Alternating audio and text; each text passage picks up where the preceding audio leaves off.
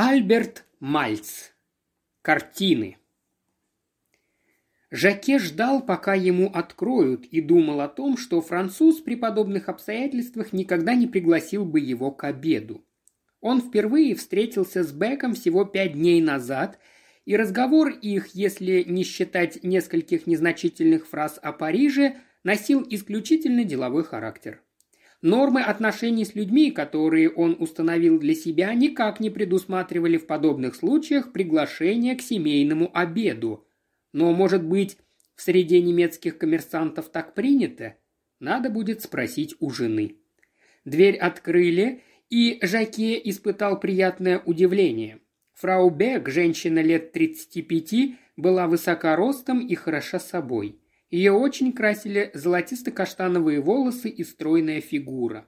Она протянула руку и мило поздоровалась с Жаке, сразу очаровав его, хотя он и заметил, что она чуточку поморщилась, увидев шрам у него на шее. Жаке был тяжело ранен в 43-м, хирурги немало потрудились над ним, но все же шрам несколько портил его от природы привлекательную внешность. И он все еще страдал от этого, особенно в присутствии хорошенькой женщины, как сейчас. Фрау Бек повесила пальто Жаке и, пройдя с ним в гостиную, сказала ему, что мужа еще нет дома. На эту субботу и воскресенье приезжает сын, студент Геттингенского университета. И Альфред поехал на аэродром встречать его. «Значит, ей не меньше сорока», – подумал Жаке, но сказал то, что полагалось. «Трудно поверить. У вас сын студент?» Фрау Бек негромко ответила «благодарю» и заговорила о другом. По-видимому, она отличалась тщеславием. «Альфред только сегодня сказал мне, что у вас жена немка». «Да, верно. Зная об этом хоть на день раньше, я бы приготовила что-нибудь из шведских блюд, а теперь все мои сюрпризы будут вам не в новинку». «Ну что вы, моя жена врач, она человек занятой и не любит стряпать. Когда мы не обедаем в ресторане, вожусь в кухне я, а она сидит и читает медицинские журналы. Друзьям все это кажется немножко странным, но нам нравится». Фрау Бек рассмеялась. «Ну, раз так, у меня гора с плеч. А жена ваша родом не из Баварии?» Жаке кивнул и улыбнулся. «Я уже не раз слышал, что говорю по-немецки с французско-баварским акцентом. Наверное, получается смешно. Вовсе нет, очень мило. Извините, я загляну в кухню. Не выпьете ли чего-нибудь? Благодарю, сейчас не хочется. Там на столике журналы. Она еще раз улыбнулась и вышла. Жаке снова отметил про себя. Какая привлекательная женщина. Теперь он был рад приглашению. Вечер в обществе фрау Бек не может оказаться скучным. Он оглядел комнату. Книжные полки, гравюры и картины на стенах говорили о том, что хозяева не чужды культурных запросов. Новая ультрасовременная мебель свидетельствовала о достатке. Рассматривая одну из картин, он подумал, что ж, побежденные поднялись из пепла. То, что зарабатывал он, художник-декоратор, и его жена, врач в детской клинике, не позволяло им так обставлять квартиру. Конечно, Париж – самый прелестный из городов, созданных человеческим гением, но он стар, этот город, перенаселен, и в нем мало домов, где, как здесь, есть лифт и центральное отопление. «Модильяне», — отметил Жаке почти бессознательно, не переставая думать о чем-то другом. Внезапно он словно окаменел и впился глазами в картину, один из многочисленных портретов жены художника – на этот раз Модильяни изобразил ее с черными волосами, полными тайны большими глазами, печальным, чуть отрешенным лицом и лебединой шеей. После минутного смятения Жаке подумал, что ж, многие художники повторялись в этюдах. Он быстро нагнулся, ища дату. 1919 год. Картина, принадлежавшая его матери, была написана в том же году. Жаке помнил это совершенно точно. С картиной Модильяни была связана целая семейная история. А рама? Он закрыл глаза, стараясь вспомнить, какая она была, и не смог. Обычно щеки Жаке покрывал румянец, но сейчас, когда он пытался сообразить, возможно ли появление двух столь похожих, Нет, совершенно одинаковых полотен. Лицо его залила синеватая бледность. Размер картины, удивительный разрез глаз. Мать всегда говорила, эта женщина словно всматривается в лицо жизни. И какое-то необыкновенное, с подлокотниками и высокой спинкой кресла, в котором изобразил ее художник, похожее на трон епископа. Жаке снял картину со стены и поднес к роялю, где стояла яркая лампа. Держа одной рукой картину, он другой взял лампу. И в ту же минуту увидел на противоположной стене Ренуара. У Жаке перехватило дыхание. Он обогнул рояль и подошел к картине вплотную. Сердце учащенно билось и в висках стучало. Он вгляделся в картину, потом закрыл глаза, снова открыл и посмотрел на Ренуара. Прелестный небольшой этюд, букет полевых цветов. Маки, ромашки, васильки непередаваемо нежных тонов прочно запечатлились в его памяти. Если на полотне и стояла какая-нибудь дата, то ее скрывала рама. Почти не веря, что все это происходит с ним наяву, Жаке поставил Модильяне рядом с Ренуаром. В ту же секунду пришла уверенность. Ошибки быть не может. Он, правда, не видел этих картин с 39 -го года, но зато смотрел на них каждый день в годы детства и юности. Возможно, Модильяне написал копию картины, подаренной им однажды вечером в Ротонде матери Жаке. Могло случиться, что и Ренуар повторил полотно, купленное отцом Жаке на каком-то благотворительном базаре. Но было бы просто невероятно, чтобы оба художника сделали копии именно с этих двух картин. Значит, остается выяснить, как они попали к Альфреду Беку. Немецкий офицер, который жил в квартире семьи Жаке во время войны и вывез оттуда все ценные вещи, мог продать картины какой-нибудь немецкой галерее, где Бек их потом и купил. Да, конечно, так вполне могло случиться. Если только сам Бек не был тем офицером, если только сам он не вор. Жаке услышал, как в холле открыли дверь. Он повесил картины на место и замер, сцепив пальцы рук за спиной. Вся его худощавая подвижная фигура застыла в напряженном ожидании. Бэк вошел в сопровождении сына, и Жаке с улыбкой сделал несколько шагов им навстречу. Беку было около пятидесяти, Высокий, с подтянутой, как у жены, фигурой и черными, лишь слегка тронутыми сединой волосами. Он крепко, подружески пожал руку гостю и произнес, улыбаясь.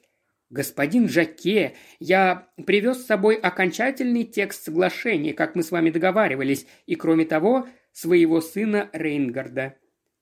Бег, видимо, не только любил сына, но и гордился им. Рейнгард был выше ростом, но не такой широкоплечий, как отец. За толстыми стеклами очков скрывались близорукие глаза. «Садитесь, пожалуйста», – любезно предложил Бек. «Что будете пить? Портвейн или, может быть, виски?» «Виски и немного содовой, если позволите». «С удовольствием». Бек открыл дверцы шкафчика, стоявшего прямо под картиной Модильянни. Смешивая виски, он высказал удивление тому, что француз предпочитает такой аперитив. Жаки объяснил, за последние годы в среде французской интеллигенции очень многие перешли на виски и привыкли к нему. «А «Мы постоянно избавляемся от нашей провинциальности», – добавил Жаке, улыбаясь. «На Рю Пигаль американский джаз и стриптиз, в лучших магазинах итальянские хлебцы и польская водка, а на заводах у нас немецкие станки, если хватает денег. Жаке внешне вел себя, как и подобает, воспитанному человеку в гостях, но внутри у него все кипело. Если Бек и есть тот самый офицер, яростно стучало у него в висках, то куда же девалась мебель, которую тоже украли? Прошло уже 16 лет с тех пор, как немцы ушли из Парижа, а мебель не служит вечно, но одна или две вещицы могли все-таки уцелеть. И теперь они стоят в других комнатах. Удастся ли ему осмотреть всю квартиру?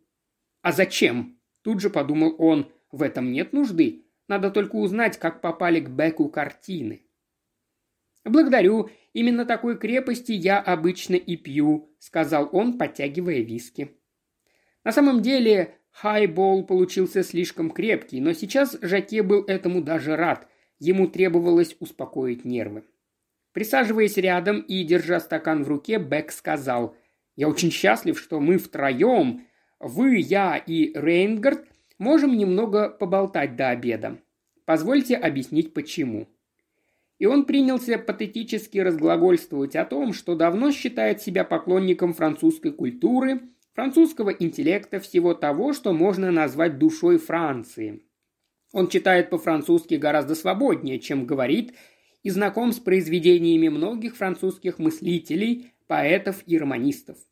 Он поспешил добавить, что вовсе не отвергает при этом немецкую культуру, напротив, ему кажется, что обе культуры дополняют одна другую, и в будущем они, несомненно, станут основой мировой цивилизации. Бек говорил, Жаке вежливо улыбался в ответ, а в душе у него все нарастало раздражение. Хозяин, стараясь сделать ему приятное, кажется, не отдавал себе отчета в том, что просто повторяет набившие оскомину штампы нацистской пропаганды. То же самое твердили гитлеровцы в 41-м. Одной рукой выжимая все соки из оккупированной, разоренной страны, они лицемерно протягивали другую для пожатия. Но он-то, Жаке, чертовски хорошо помнил все это и вовсе не чувствовал себя польщенным. Подобную же оскорбительную чепуху о слиянии культур без конца повторяли французские коллаборационисты, не возмущаясь тем, что эта их болтовня сопровождается грохотом сапог гитлеровских солдат, печатающих шаг на Елисейских полях. «Все это только своего рода присказка, а теперь я хочу задать вам важный вопрос», — сказал Бек. У нас с сыном спор, и вы, как француз, можете его разрешить». «Охотно», – пробормотал Жаке и подумал. «Так вот, зачем, оказывается, меня пригласили к обеду». «Отец предложил мне поехать на год учиться за границу», – вступил в разговор Рейнгард. «Он хочет, чтобы я поступил в Сорбонну. Но я слышал, что в Сорбонне слишком много студентов, и некоторым из них не удается даже записаться на лекции». «Боюсь, что в Сорбоне есть факультеты, где студентов действительно слишком много», – ответил Жаке. «А вы какой для себя избрали?» «Филологический». «Не знаю, как у филологов, но могу выяснить и написать через несколько дней. Буду очень признателен». «Оставь, пожалуйста, Рейнгард», – вмешался Бек. «Поедешь ты во Флоренцию или в Упсалу, или в какой-нибудь другой университет. Ведь главное для тебя вовсе не лекции, главное узнать народ, почувствовать, чем он дышит. Ты узнаешь. Он прервал фразу на полуслове, так как в комнату вошла хорошенькая и на вид смышленная девочка лет тринадцати. «Ах, это ты, Урсула, милая!» – сказал он ласково и, представив дочь гостю, шутливо назвал ее своим первым послевоенным достижением – он поцеловал девочку в щеку и продолжал говорить, обнимая ее за талию.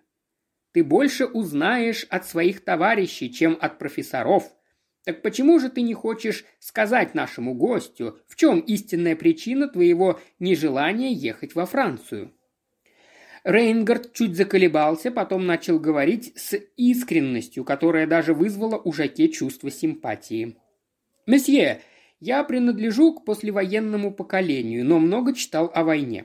Во Франции мне будет неприятно, если на меня станут смотреть как на вчерашнего завоевателя. Я не хочу чувствовать себя незваным гостем лишь из-за того, что я немец». «Ничего этого не будет, я-то знаю», – вмешался Бек. «Французы очень гостеприимный народ. О войне все давно забыли, кроме каких-нибудь маньяков. Мы ведь теперь союзники». «Да, – подумал Жаке. «Для этого меня и пригласили. И Рейнгард поэтому приехал. Его специально вызвали. Ему стало очень смешно. Смех будто рвался изо всех пор наружу. Отцовская любовь привела его, Жаке, в эту квартиру в Дортмунде, где по невероятному стечению обстоятельств он нашел то, что искал целых шестнадцать лет.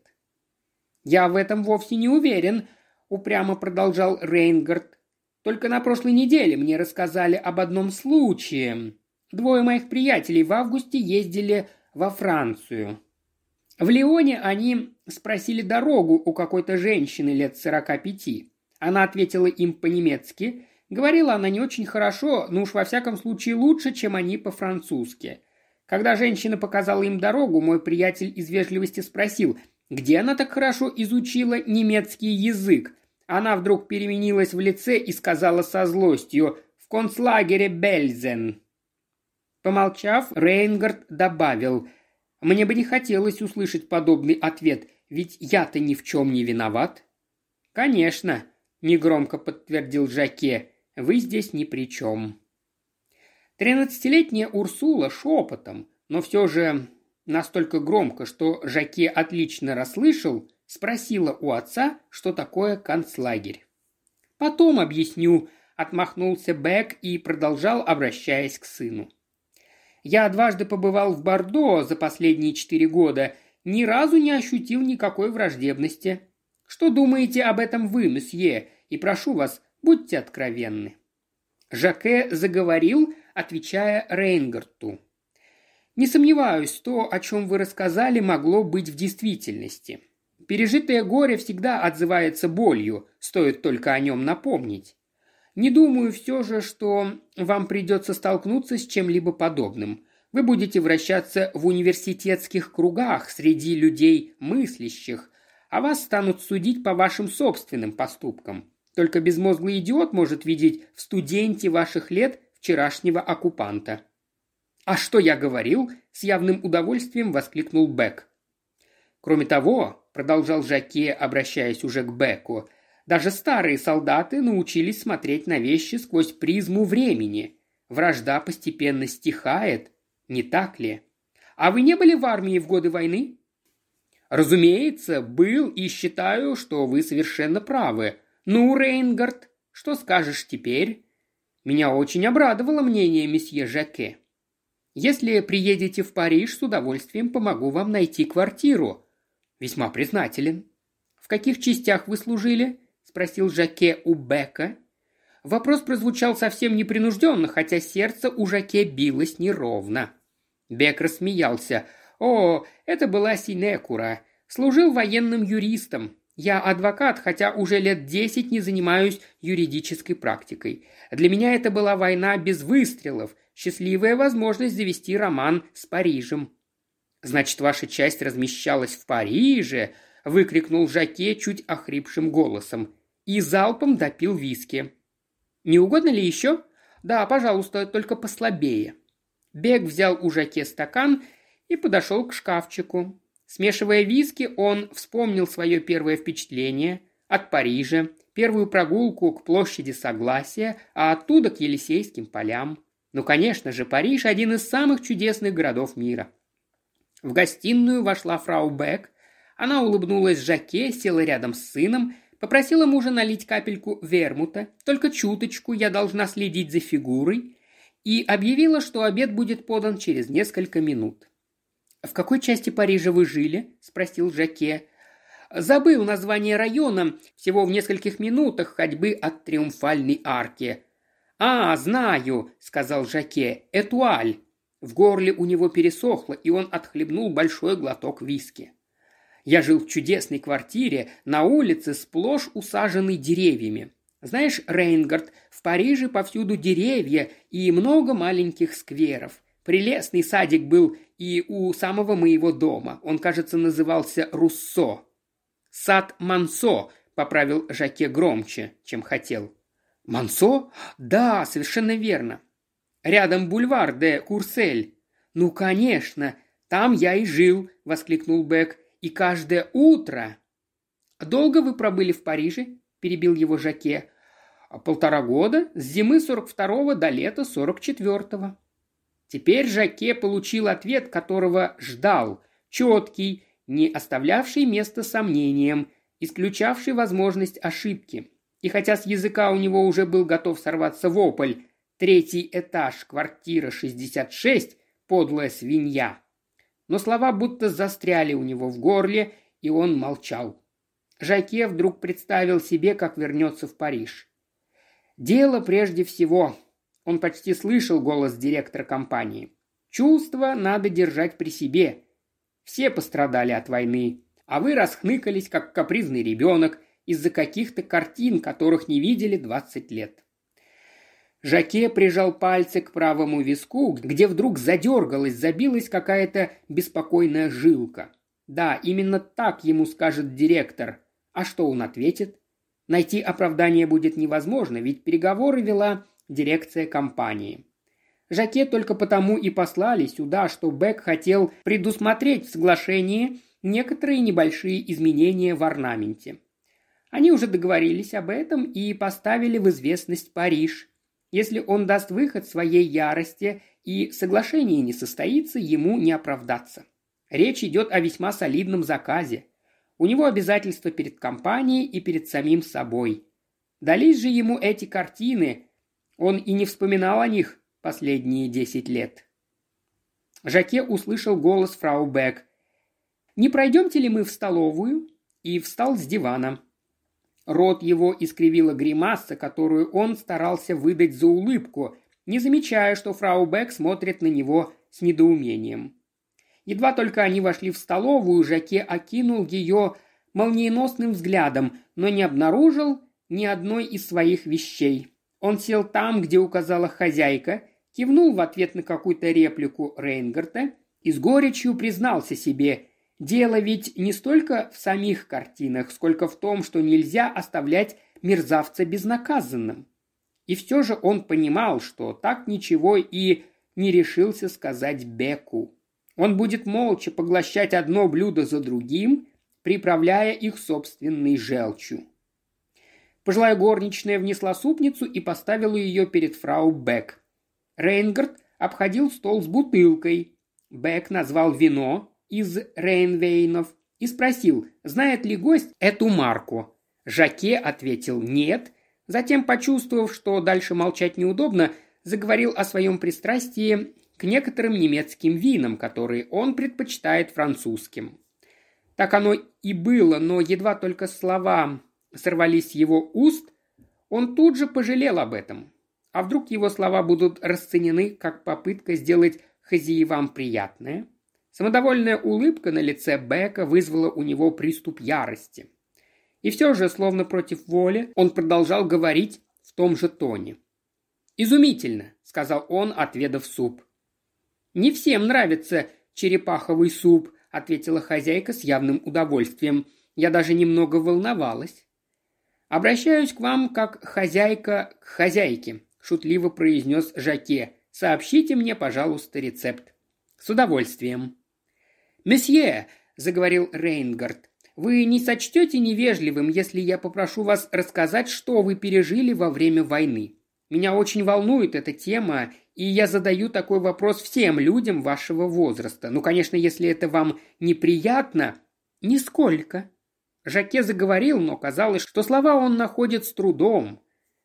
Когда началась война, я служил на юге, в зенитных частях. В нашем районе боевых действий не было – После перемирия нас всех демобилизовали. Но я и кое-кто из моих товарищей...» Он помолчал, потому что жилка у него на виске снова судорожно задергалась. «Добрались до испанской границы. Мы хотели перейти через Пиренеи». Внезапно Жаке почувствовал, что продолжать не в силах. На лбу выступил холодный пот, руки и ноги словно налились свинцом. Он сидел неподвижно, уставившись взглядом в скатерть, и несколько секунд вовсе не замечал, что хозяева смотрят на него с недоумением. Кто произносит все эти слова? Его душа? Его уста?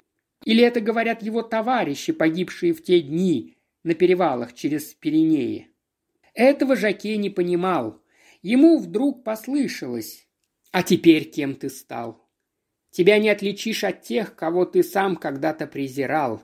Нет, это не ты ускользнул от патрулей, ногтями цепляясь за выступы скал. Не ты одолел Пиренеи, пять месяцев томился во франкистской тюрьме и, наконец, добрался до Англии, чтобы отрапортовать. Явился француз, готовый сражаться. А будь ты тогда таким, как сейчас, ты бы был коллаборационистом. Да, так оно и есть. Никуда не денешься. Это правда горька, как горько у него сейчас во рту. Он ощущал себя забрызганным с головы до ног грязью, липким навозом практических соображений, тех разумных доводов, какие он презирал в сороковом, когда был молод, смел и думал только о Франции, о свободе и о том, что руки у человека должны быть чистыми. «Я подлец», — с горечью подумал он, и вдруг почувствовал у себя на плече руку Бека. «Что случилось, месье?» – забеспокоился немец. «Вам нехорошо? Чем я могу помочь?» Вся семья в недоумении смотрела на него. «Извините, пустяки», – пробормотал он. Бег все еще не снял руки с его плеча, и она казалась Жаке куском раскаленного металла. Он рывком выпрямился, выдавил из себя улыбку и вдруг заговорил быстро, с каким-то лихорадочным оживлением. Иногда у него случаются такие припадки. Это наследственное от отца. Не эпилепсия, ничего серьезного, просто мгновенное нарушение обмена. Теперь уже он чувствует себя прекрасно и просит не беспокоиться. Приступ может не повторяться целый год, а уж о сегодняшнем вечере и говорить нечего. Когда Бек снова уселся, Жаке залпом выпил стакан вина и опять обратился к Рейнгарду. «Я не окончил своего рассказа. Мы с товарищами стремились добраться до Англии. Три дня скрывались в Пиренеях, потом нас задержали испанские пограничники. Мы долго просидели в тюрьме. Право же, фрау Бек, я непременно должен взять у вас рецепт. Жена будет в восторге». «Весьма польщена», ведь я добавляю кое-что свое к обычному набору. Я вам напишу». Наливая Жаке вино, Рейнгард заметил, что испанская тюрьма, вероятно, не очень-то приятное место. Не скажу даже, чтобы с нами дурно обращались, но кормили очень плохо, и от насекомых спасения не было. Когда нас выпустили, мы добрались до Гибралтара, потом до Северной Африки. Я воевал против вашего Ромеля, он повернулся к Беку. «А потом в 44-м в Нормандии». «Вы ранены в шею?» – спросила маленькая Урсула. Мать укоризненно посмотрела на нее, но Жаке улыбнулся.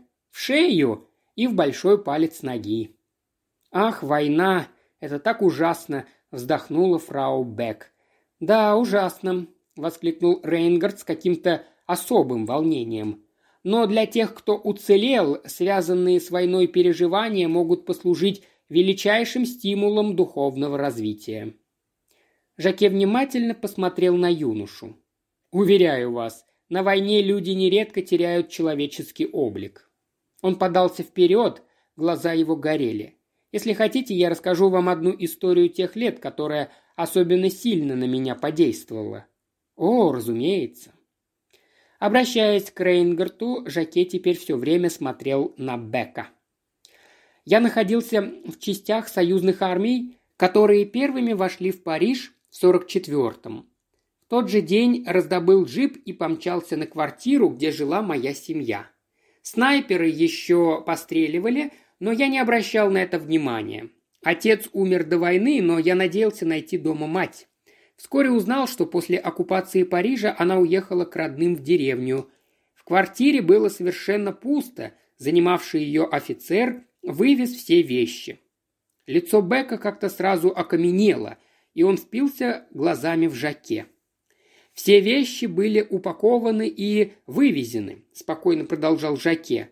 «Кровати, столы, диваны, белье, книги, картины – к сожалению, новая консьержка не знала имени этого офицера. Она служила в доме недавно, а прежняя умерла вскоре после моего отъезда. «Вы хотите сказать, что это сделал немецкий офицер?» – спросил Рейнгард. «Да, конечно». «Война ужасна во всем», – снова проговорила фрау Бек. «А как страшно бомбили наши города. Мы жили в деревне, Рейнгард, и ты всего этого не видел. Пристально поглядев на хозяйку, Жаке решил. Она ни о чем не знает. Похоже, Бек продал все, кроме картин. Ну что ж, он человек со вкусом. Даже не глядя на Бека, Жаке все время чувствовал на себе его взгляд, почти физически ощущал охватившее немца волнение. Бомбежки неизбежны во время войны, – пояснил Рейнгард, обращаясь к матери.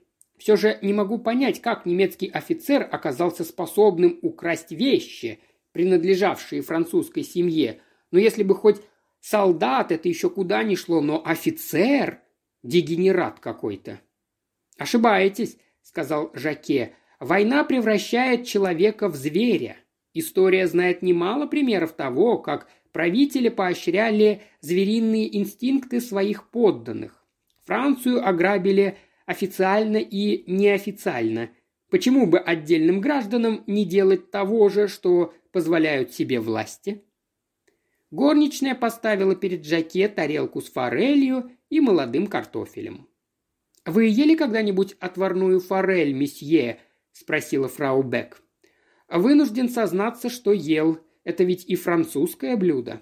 «Ужасно обидно. Я так хотела, чтобы весь обед был для вас сюрпризом». «А я как раз очень люблю отварную форель». Бек стоял теперь рядом с Жаке и снова наливал ему вино.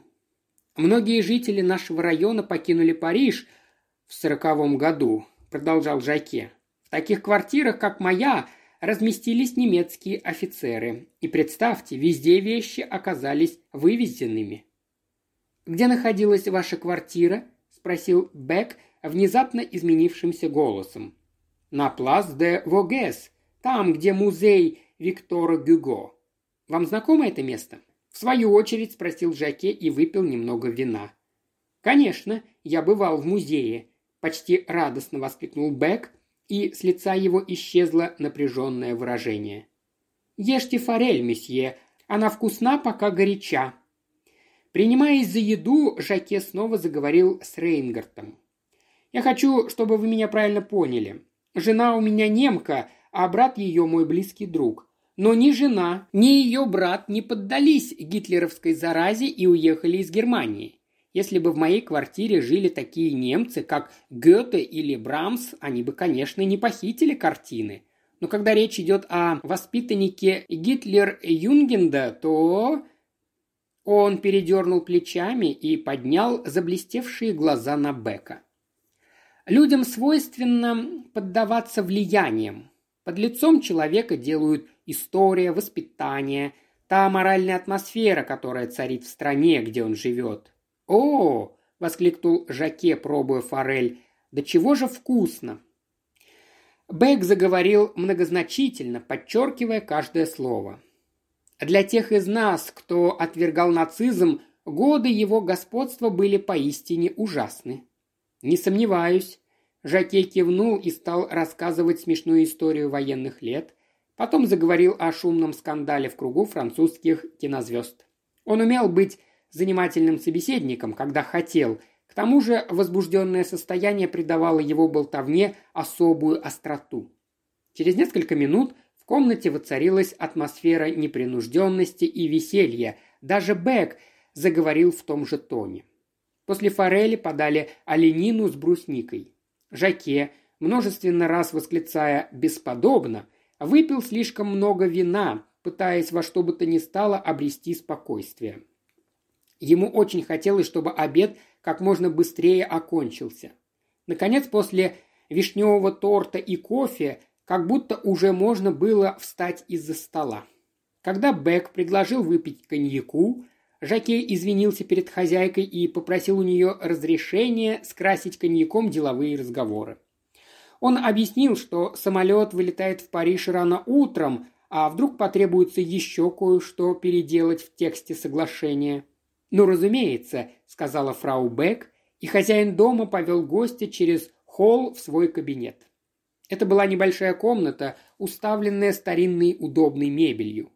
Жаке сразу увидел свой письменный стол, а на нем фарфоровую раковину, принадлежавшую его матери. Он чуть улыбнулся и подумал, что, вероятно, ошибся в хозяйке дома. Она оставалась совершенно невозмутимой в течение всего обеда, но, как видно, и у нее совесть нечиста. Как знать, может быть, она зачала своего ребенка, хорошенькую послевоенную Урсулу, в той самой кровати, где спали его родители. Но правду здесь никто ему не скажет, да и зачем она? Он отказался от предложенной Беком сигары, сел за столик в стиле ампир, который помнил еще со студенческих лет, и начал читать текст соглашения. Документ был составлен просто и четко, и вскоре Жаке, улыбаясь, произнес «Вы, вероятно, были на прекрасном счету в армии. Все совершенно ясно и на своем месте, не могу добавить даже запятой». «Благодарю», – с видимым удовольствием ответил Бек и протянул свою ручку. «Я сам уже подписал от имени фирмы». Жаке отпил немного коньяку и сделал вид, что неожиданно заметил фарфоровую раковину. «Что это?» – воскликнул он и перегнулся через стол, чтобы взять ее. «Поразительно! Вы ведь привезли эту вещицу из Франции?» «Да, купил где-то в старой ловчонке у антиквара». «Знаете, как она называется?» «Да, у нее есть свое название. Парижский фарфор. Такие раковины делают в Севре». «Я думал, это просто керамика. Она, видимо, дорого стоит. «О, нет, что вы, это недорогая. Вот старинные раковины 17 века, те действительно стоят дорого, но их сейчас встретишь разве что в музее. А это... Тут меня заинтересовала одна деталь. Он показал на портрет молодой девушки. Взгляните на сочетание русых волос, белые блузки и розочки вместо брошки. Я видел такую раковину с портретом только однажды, она принадлежала моей матери и стояла у нее на туалетном столике. Мать всегда клала в раковину перед сном обручальное кольцо. Покосившись на Бека, Жаке с удовольствием отметил смятение в его взгляде. «Какое интересное совпадение!» Голос Бека звучал глухо. «Не правда ли?» – с улыбкой воскликнул Жаке. «Я с детства очень хорошо помню лицо этой самой девушки – она, можно сказать, моя первая любовь. Как я тогда мечтал о ней. Мы жили в те годы на том самом бульваре, где во время войны жили и вы».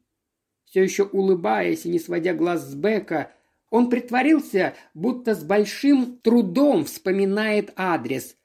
Бульвар де Курсель, 66, третий этаж. Жаке заметил, как Бек силился что-то вспомнить. Номер дома, видимо, о чем-то говорил ему. Краска сбежала с его лица, оно сразу стало мучнисто-серым, а Жаке, как ни в чем не бывало, продолжал. Когда я вернулся на Плас де Вогез, мне из всех пропавших вещей больше всего не хватало этой безделушки. Да что поделаешь. Он подписал первый экземпляр соглашения, взял второй и вдруг остановился. «Могу я попросить вас о величайшем одолжении?» если хотите, об уступке моей сентиментальности. Отдайте мне эту раковину, а я пришлю вам точно такую же из Парижа». Жаке отметился злорадством, что Бэк все еще бледен и глаза у него бегают. «Охотно, и ничего взамен не нужно. Нет-нет, обязательно пришлю, и поверьте, я очень ценю вашу любезность». Он подписал второй экземпляр, сложил его, сунул в бумажник и встал. «Ну вот, с нашим маленьким делом покончено. Я слышу звуки рояля. Это дочь играет. Да чего же хорошо. Он взял раковину и осторожно положил ее в карман пиджака. Тысяча благодарностей. Не за что. Бег вымученно улыбнулся. Перед тем, как выйти в гостиную, Жаке на секунду задержался на пороге кабинета. «Не могу не отметить», – произнес он тихо, – «хорошие у вас дети, и вы для них авторитет. «Благодарю. Представляю, как больно бы было вам потерять их уважение. Мне бы не хотелось их огорчать, потому-то я и сказал, что жил на Плас де Вогес, но жил я на самом деле не там, а на бульваре де Курсель, 66». Бек словно окаменел. Он сжал кулаки и посмотрел на Жаке с откровенной ненавистью. Теперь слушайте внимательно и хорошенько подумайте, как поступить, чтобы не сделать ошибки. Когда мать покидала Париж, она взяла с собой ценности и документы. У меня до сих пор хранится как семейная реликвия счет, выданный отцу при покупке Ренуара. Дата, цена, подробное описание.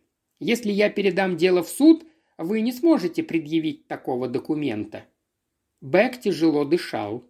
Лицо его и шея налились кровью и будто распухли. «Сейчас бросится на меня с кулаками», — подумал Жаке. Он приготовился дать отпор, но страха не испытывал и продолжал говорить. «Ни один из нас не имеет счета на покупку Модильяне, но художник сделал дарственную надпись моей матери на обратной стороне холста. Я знаю, какую именно, а вы нет. Рама скрывает надпись. Сейчас я уйду и заберу картины с собой. Вы можете сказать своим, что продали их мне или даже подарили, стремясь хоть отчасти расплатиться за тех, кто не отвергал нацизм, так решительно, как скажем вы. Жаке вошел в гостиную, поблагодарил гостеприимную фрау Бек, извинился за то, что должен сразу же уйти, и поцеловал протянутую ему на прощание руку. Он простился с Рейнгартом и обещал вскоре написать ему. Урсула прервала игру, он тронул ее за плечо и сказал, что играет она с большим чувством. Потом на глазах у почти онемевшей от изумления семьи он снял картины со стены, взял их и направился к двери. В разыгранном им гамбите один ход придавал одержимой победе особую пикантность. Никакого счета на покупку Ренуара у него не было, а Модильяне в тот вечер, когда подарил матери картину, был настолько пьян, что никакой надписи сделать вообще не мог. Бек стоял в дверях, загораживая путь. Жаке подошел к нему, и в комнате на секунду застыло молчание. Затем фрау Бек спросила. «Альфред, а картины? Что все это значит?» «После объясню», – ответил мертвенно-бледный Бек, пропуская гостя в дверь. Только в такси по дороге в гостиницу возбуждение, охватившее Жаке, немного улеглось. Он ехал по улицам мимо новых нарядных зданий, свидетелей того, что город этот, как и многие другие, еще недавно лежал в развалинах. Он думал о том, почему люди, одинаково невинные от рождения, так часто становятся подлецами, почему их так легко толкнуть на путь, недостойный порядочного человека. Не эта ли закономерность заставляла беднягу Модильяне бесконечно часто изображать одни и те же задумчивые и печальные лица? Жаке смотрел на картины, уже плохо различимые в темноте, и его охватывало какое-то теплое и грустное чувство. Потом он тряхнул головой и сказал себе почти с гордостью, «Если понадобится, я снова сумею одолеть Пиренеи.